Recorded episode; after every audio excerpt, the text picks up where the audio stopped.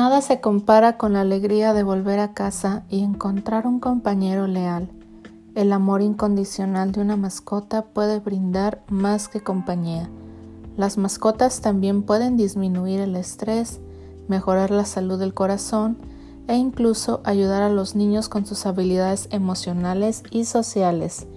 Esto fue un extracto de El poder de las mascotas y es de lo que vamos a estar hablando en el episodio de hoy en Ansiedad Andante. Hola chicas, bienvenidos a Ansiedad Andante. Hoy es 22 de marzo, hoy es domingo y pues como siempre estoy grabando tarde, o sea, el día que básicamente los, lo edito y lo subo, entonces... Pero bueno chicas, hoy vamos a hablar acerca de mascotas como terapia y voy a hablar en específico de mi experiencia personal con mascotas, que pues básicamente he tenido mascotas cuando mi depresión ha estado en los puntos más horribles de mi vida. Y también a ver, hablar un poco acerca de cómo son las mascotas de, de servicios, a las mascotas que están a disposición de personas que tienen algún problema de índole psicológico o algún problema eh, fisiológico, alguna, alguna enfermedad y los tipos de mascotas de servicio que podemos encontrar. Muy bien chicas, pues primero voy a hablar acerca de mi experiencia con mascotas. Yo soy una persona que ha tenido mascotas casi toda su vida. De chiquita mi mamá eh, tuvimos un montón de, animalitos, tuvimos patitos, de esos patitos chiquitos, este, no crean que estaba súper bien cuidado ni nada, pero bueno, ahí les dábamos literal sobras de, verduras, les dábamos esta veces su, su alimento, su como pasturita. Y pues los patitos en realidad pues sea, sí estaba divertido verlos y todo. Y pues desgraciadamente muchas de esas mascotas que llegué a tener eh, también tuve pollos, pues mi mamá los hizo en caldo. Ella antes de que se volvieran más viejos y se hicieran mal, mal, mal a la carne, pues no los daba para comer. Y sí fue un poco triste, me acuerdo que cuando me di cuenta que había hecho de comer a uno de mis patitos, la verdad sí me enojé con ella y no quise comer nada porque era un trauma para mí. Y pues claro, hice sentir mal a mi mamá, o sea, no era su intención, pero, o sea, realmente es algo como difícil, ¿no? O sea, realmente no creo que lo matara y lo hiciera caldo nada más para, para fregarme a mí, ¿no? De hecho, recuerdo que cuando era chica no comía carne todos los días, o sea, a veces la comida era solo puro arroz, a veces eran puros frijoles, a veces sí comíamos carne de vez en cuando a la semana, pero todos los días comer carne definitivamente no, y es algo que recuerdo de mi infancia. Pero bueno, para no salirme tanto del tema, también llegué a tener gatos. Me acuerdo de un gato que tuve que, ah, ese gato, este, se llamaba Trunks. Le puse Trunks porque estaba viendo Dragon Ball en esa época. Y Trunks era súper, súper, eh, eh, de que le gustaba salirse y era bien baquetón. Se iba... A veces no sabíamos nada de él por semanas y regresaba todo peleado, que se había peleado con otros gatos de la colonia. Y pues nada, o sea, ya lo curábamos, ya lo llevamos al veterinario. Y pues ese gato contrajo una enfermedad y él contagió a mi otro gatito que era más tranquilo y que estaba más chiquito, que se llamaba eh, Zagatito. Lo puse Zagatito por Zagato. No sé si ubican las guerras mágicas. Hay un personaje que se llama Zagato. Yo le puse Zagatito. Y pues nada, o sea, realmente esos gatitos los tuvimos como, ¿qué serán? Unos dos, tres años más o menos hasta que, eh, pues sí, eh, Tron se enfermó y luego enfermó al otro gatito y fallecieron los dos. Además de esos gatitos, pues mamá le gustaba mucho tener plantitas y tener pajaritos. Entonces, los pajaritos también les dábamos de comer y sí les damos su agüita y todo. una mascota que, que, es mucho más manejable y creo que muchos niños los llegamos a tener fue, fueron tortugas y peces. Las tortugas, pues, no sé, yo no sabía que hibernaban, chiques, o sea, Hace poco me enteré de que hibernaban, de que se escondían y hibernaban y híjole, me quedé, yo dije, no, ¿qué tal si se fue la tortuga? que no creo que haya intentado hibernar en mi casa, pero quién sabe y sí, pobrecita falleció. y tuve un hámster y me acuerdo mucho de ese hámster porque lo tuvimos así también como un año o dos años. Pero ese pobre hámster le dio como un tumor le dio un tumor en el cachetito y hagan de cuenta que el, que el cachetito le empezó a crecer, a crecer, a crecer, a crecer. Y lo llevamos al veterinario y el veterinario se me cayó bien gordo porque cuando yo lo llevé a atención me dijo que él solo veía perros y gatos y que no, que, que hámster no. Y yo así de, ay, pobrecito.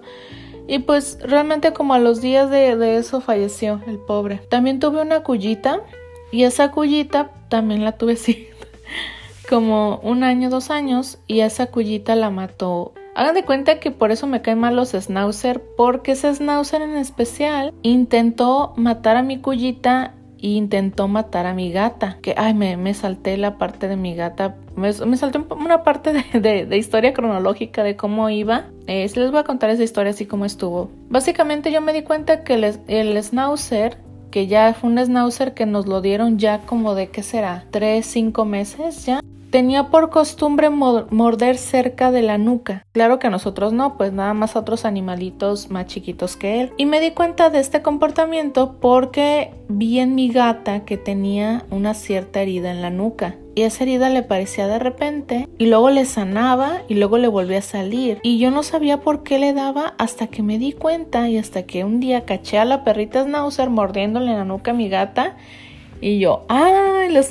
me di cuenta que era ella. Mi cuyita murió antes de que yo pudiera comprobar mi teoría. Entonces realmente si me hubiera dado cuenta, pues se hubiera apartado a la perrita. Realmente en ese momento nuestras mascotas eran compañía para nosotros totalmente.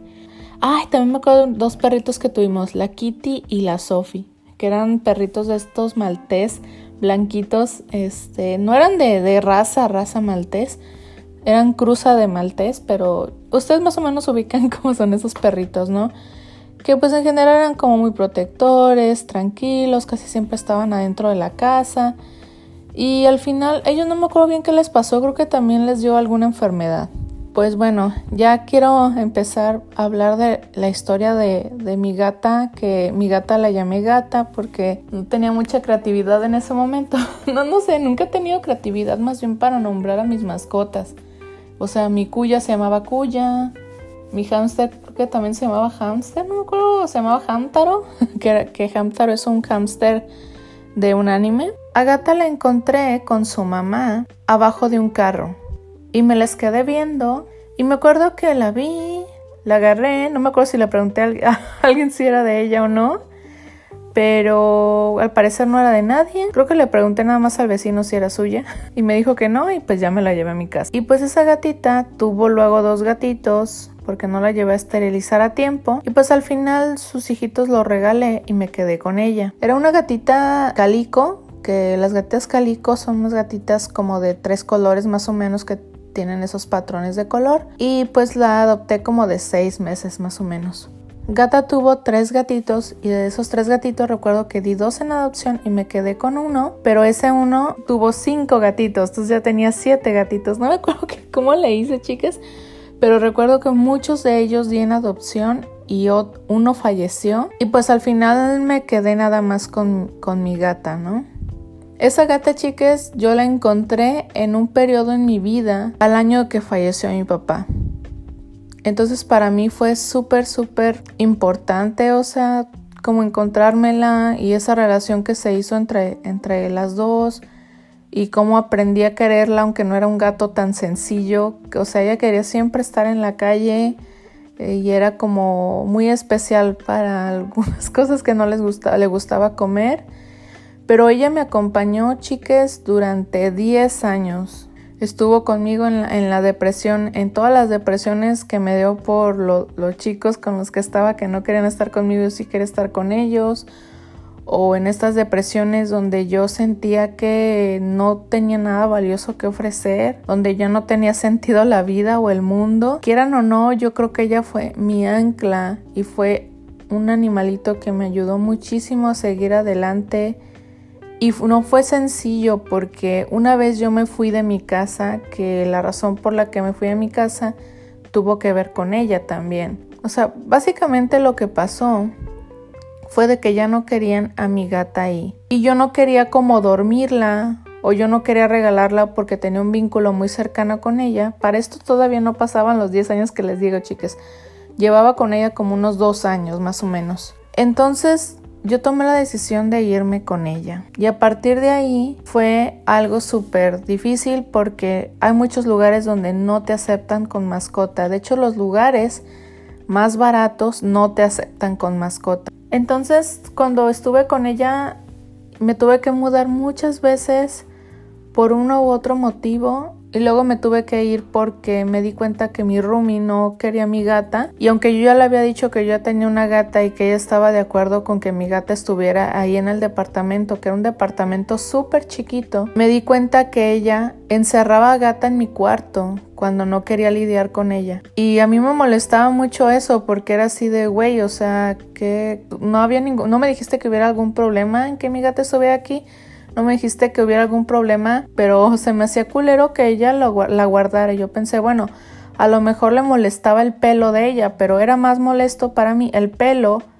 el cabello, pues, de, de mi roomie, porque ella tendía a plancharse el pelo de una manera súper obsesiva. Neta, o sea, como tres veces se planchaba el pelo porque ella naturalmente tenía el pelo chino, pero como que no le gustaba tener el pelo chino y quería laseárselo, ahora sí que forzosamente, entonces tres veces al día. Uno estaba lleno la, la bañera de, de, de pelo y, y, se tapaba, por eso había un cuchillo siempre ahí en la, en la bañera porque uno le tenía que estar ahí pique y pique para que se, para que se pudiera ir al agua, incluso tuve que, que echar ahí soluciones ahí medio extrañas para que deshiciera el pelo y pudiera yo poderme bañar, porque si no era un charcote. Bueno, ya me estoy saliendo del tema, chicas, como siempre. Pero bueno, entonces, eh, por una serie de motivos me terminé yendo de con ella. Luego fui a otro lado donde ya tuve, ya me fui a vivir con mi novio. Pero, y lo triste del caso, chicas, es que mi gata falleció como yo no lo esperaba. Como les digo, pasó todas esas depresiones, un montón de mudanzas.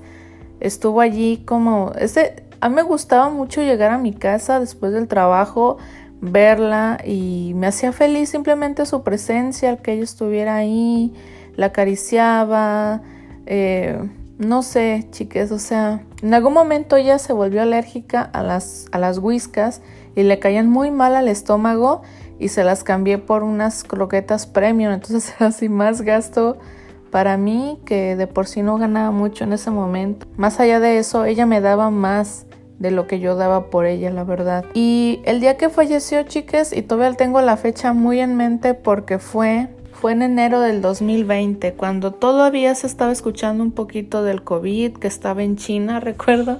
Y es de que ella yo creo que tenía alguna enfermedad no diagnosticada y la última vez que la llevé a veterinario me acuerdo que fue como dos semanas antes de que falleciera pero era porque ella tenía otra cosa, no recuerdo bien qué tenía en ese momento y ya le dieron medicina para eso y mejoró.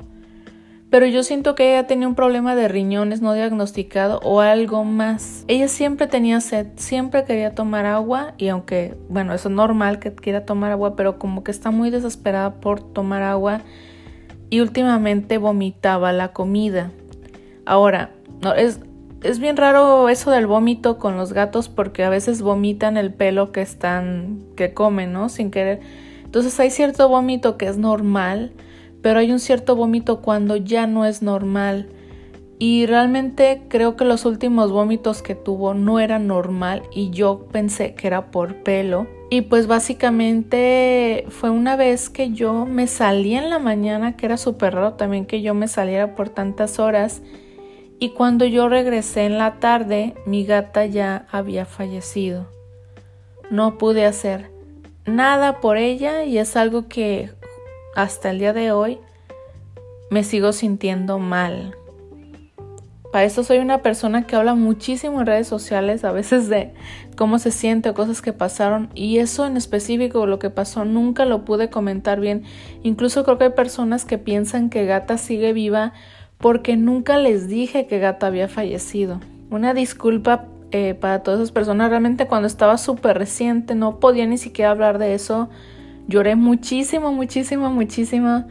Y de hecho ese día recuerdo que estaba súper desesperada tratando de buscar un servicio de incineración para poderla llevar porque yo quería sus cenicitas. O sea, yo no quería así como que no sé, no tener nada de ella, ¿saben? Y pues por suerte sí lo conseguimos. Y pues nada, o sea, recuerdo cuando yo recibí la cajita con las cenizas, me puse a llorar y se me hizo muy bonita la cajita. Hasta el día de hoy eh, la veo y digo, es que está muy bonita. Y pues recuerdo que esa, además de darme las cenizas, me dieron como un tipo de carta, digamos que se me hizo muy bonito ese detalle porque es una carta como de agradecimiento de la mascota por el tiempo que estuvo contigo.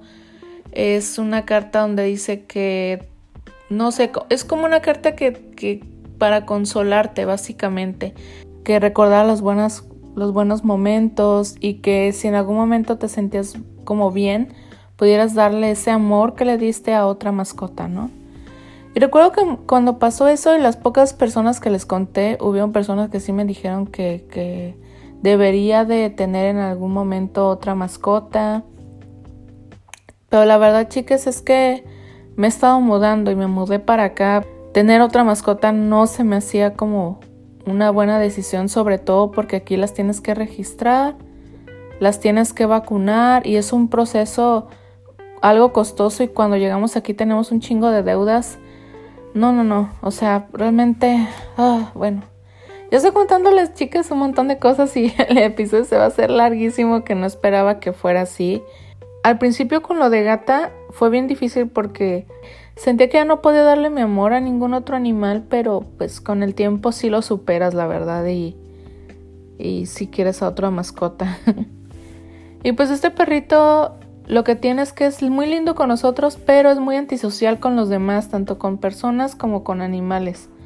Entonces eso es lo malo. Pero bueno, chicas, lo que quiero decirles, y fuera de la historia de mis mascotas, es que yo creo que las mascotas son súper importantes, que si dan un soporte emocional, simplemente verlos hacer sus travesuras, a veces, a veces que, que, te hacen enojar o así, pero ya cuando no están, piensas en sus travesuras y, y, es como lo bonito, ¿no?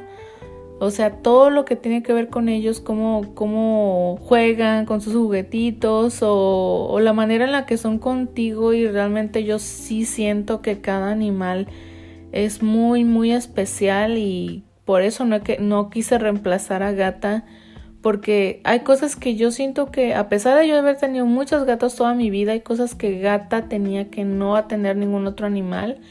Y recuerdo mucho también que hay sueños que he tenido recientemente donde la veo a ella y siempre la veo en la calle, siempre como que una parte de mi inconsciente, no sé por qué, tiene la historia esta de que ella se fue y no está muerta, o sea, Sí es verdad que los, los, animales te dejan un hueco, pero también esa experiencia de tenerlos creo que es súper bonita y que te puede ayudar mucho. Yo creo que te puede ayudar a, a seguir adelante.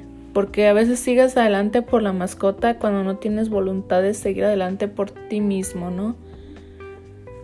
Ahora bien, chicas, voy a hablar acerca de los perros de servicio.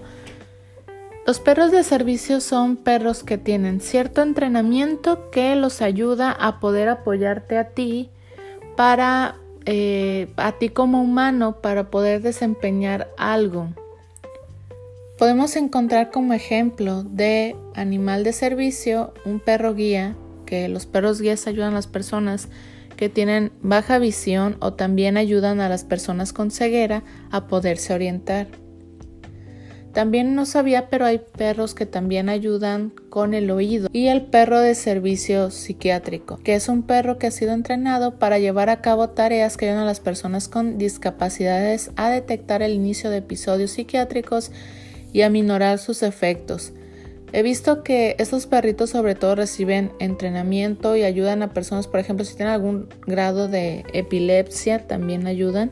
También hay perros que ayudan a personas que tienen autismo severo. Generalmente estas mascotas suelen ser perros con entrenamiento. Yo no sabía, chiques, pero es muy importante que si vemos un perrito que tiene eh, un letrero que es de perrito de servicio o algo así, no nos acerquemos al perro a quererlo acariciar o decirle, uy, bonito, bonito, porque lo que estamos haciendo es distraer al perrito de su función y realmente es, es medio difícil dentro del entorno familiar porque el perro tiene que tener un vínculo muy fuerte con la persona a la que está apoyando y no es así como de que, ay, ok, es el perrito de mi hermano y tú también que le hables y, y, lo quieras y todo como, o sea, por más que lo quieras, por más que quieras que él tenga esa función para ti, es importante que no lo distraigamos de su función, básicamente, así es como puede funcionar bien.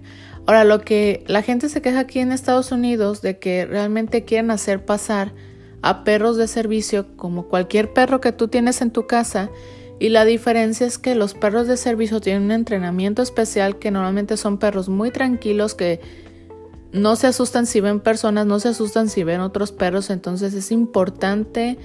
Eh, ellos también saben controlar si tienen ganitas de hacer pipí o popó.